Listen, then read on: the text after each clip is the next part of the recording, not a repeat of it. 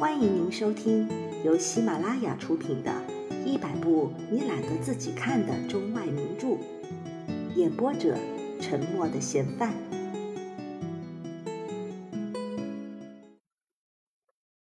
雨伞。沃雷伊太太是一个四十来岁、个子不高的女人，爱活动，爱干净，脸上略带皱纹，容易生气。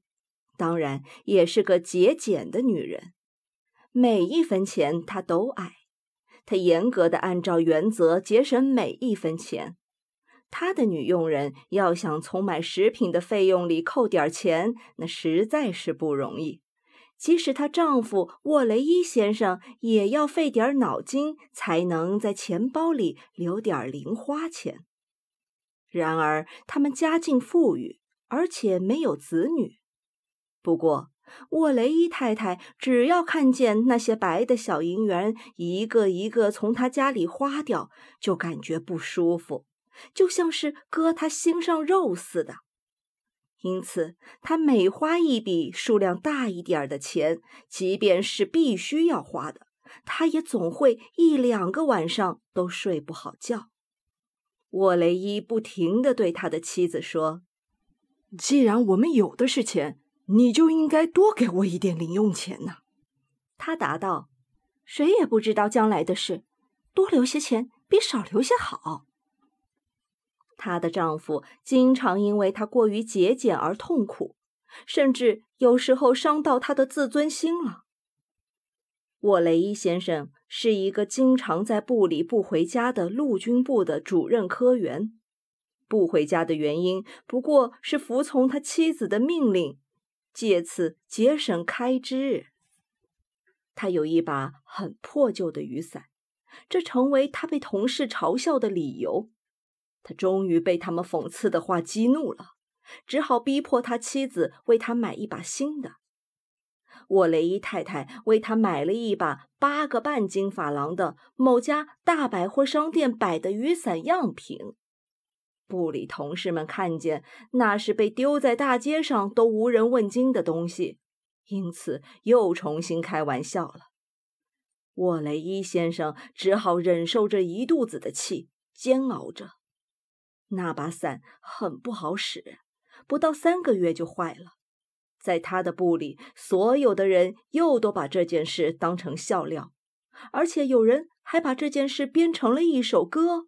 从早到晚，从楼上到楼下，谁都能听见有人唱着。沃雷伊先生实在是忍无可忍了，他让妻子买一把价值二十金法郎的丝绸伞，并且让他开发票回来证明。沃雷伊太太却买了一把十八个金法郎的伞，怒气冲冲地交给她的丈夫，并且说：“这把伞。”你可至少要用五年啊！这一次，洋洋得意的沃雷伊在办公室里终于挽回了面子。晚上回到家，他妻子用一种很不放心的眼光瞧着雨伞，对他说：“哎呀，你不应该把橡皮圈箍在外面的，那样会把丝线勒断。这应该小心翼翼使用，因为我不会没过几天再买一把新的给你。”他把新伞的橡皮圈取了下来，撑开伞，他吃惊地发现伞布上有一个额眼大小的圆洞，上面还有被雪茄烟烧出来的焦痕。他急切地说道：“那上面是怎么弄的？”她丈夫头也没回，安然答道：“怎么了？你说什么？”这时候，怒气噎住了他的嗓子，他简直说不出话来。你你你把你的雨伞烧焦了！你你真的犯傻了！你想把这个家弄得倾家荡产吗？沃雷伊先生的脸色发青了，回过头问他：“你说什么呢？”我说：“你烧焦了你的雨伞，你自己看看。”他好像要和他打架似的，冲到他的眼前，愤怒的把那个圆圆的小小胶痕展示在他的眼前。看到那个胶痕，沃雷伊先生吞吞吐吐地说：“这，这是怎么弄的？我也不知道啊。我对你发誓，我什么也没做，我不知道这把雨伞怎么会弄成这个样子。这个时候，特雷伊太太大声说道：“哼，我估计你在部里一定是拿着这把伞玩耍了，哼，是不是给他们变戏法，打开给他们看了？”沃雷伊先生答道：“我只打开过一回，就让他们看看这把漂亮的伞，就是这样。我向你发誓。”可是他气得跳了起来，和他狠狠的大闹了一场。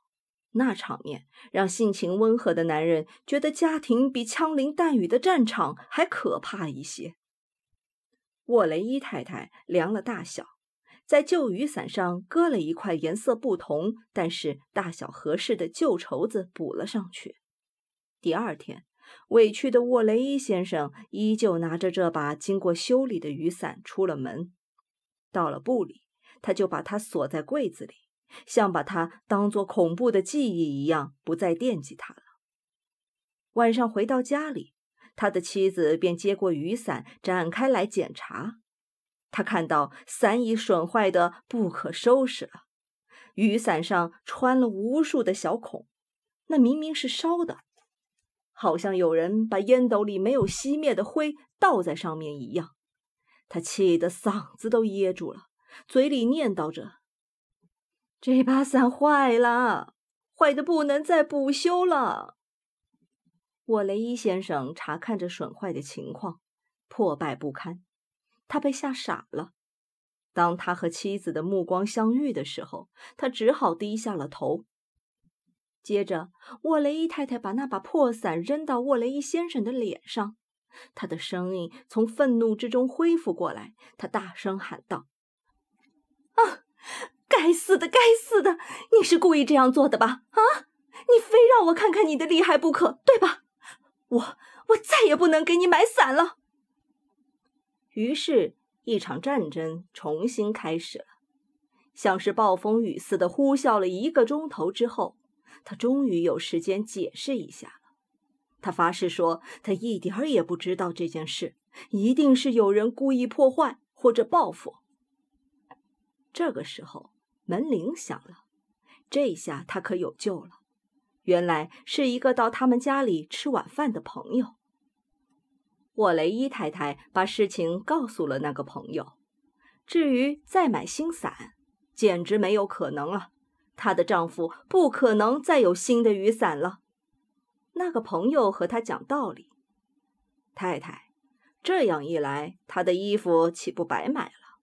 衣服可是要比雨伞更值钱的呀。”那女人依然是怒气未消的，她说道：“那么，他只好用厨房里用的雨伞了。我可是没有钱再给他买新的绸伞了。”听见这种话，沃雷伊不干了，他说。那么我就不去上班了。我我是绝对不会拿着厨子的雨伞到部里去的。那位朋友接着说：“拿这个去换一块伞布吧，那并不很贵。”沃雷伊太太愤愤不平的喃喃说：“至少需要八个金发郎才能换的，八个再加以前的十八个，一共是二十六个。”花二十六个金发郎买一把雨伞，真是傻瓜，是胡闹。那个小市民朋友忽然有了一个好的建议，他说道：“那让您的保险公司赔偿啊！只要这是在您家里损坏的，保险公司应该赔偿烧坏的东西啊。”听到这个好办法，女人的气消了一半。她考虑了一分钟。就对丈夫说道：“明天，你在到部里之前，先到慈爱保险公司，让他们检验这把雨伞的情况，再要求赔偿。”沃雷伊站起来说道：“你们在说什么？我可不敢去。那十八个金发廊肯定是丢了的，不用多说什么了。我们又不会因为这个就送了命的。”第二天，他拄着手杖出了门，幸而。天气晴朗。本集播放完毕，感谢您的收听。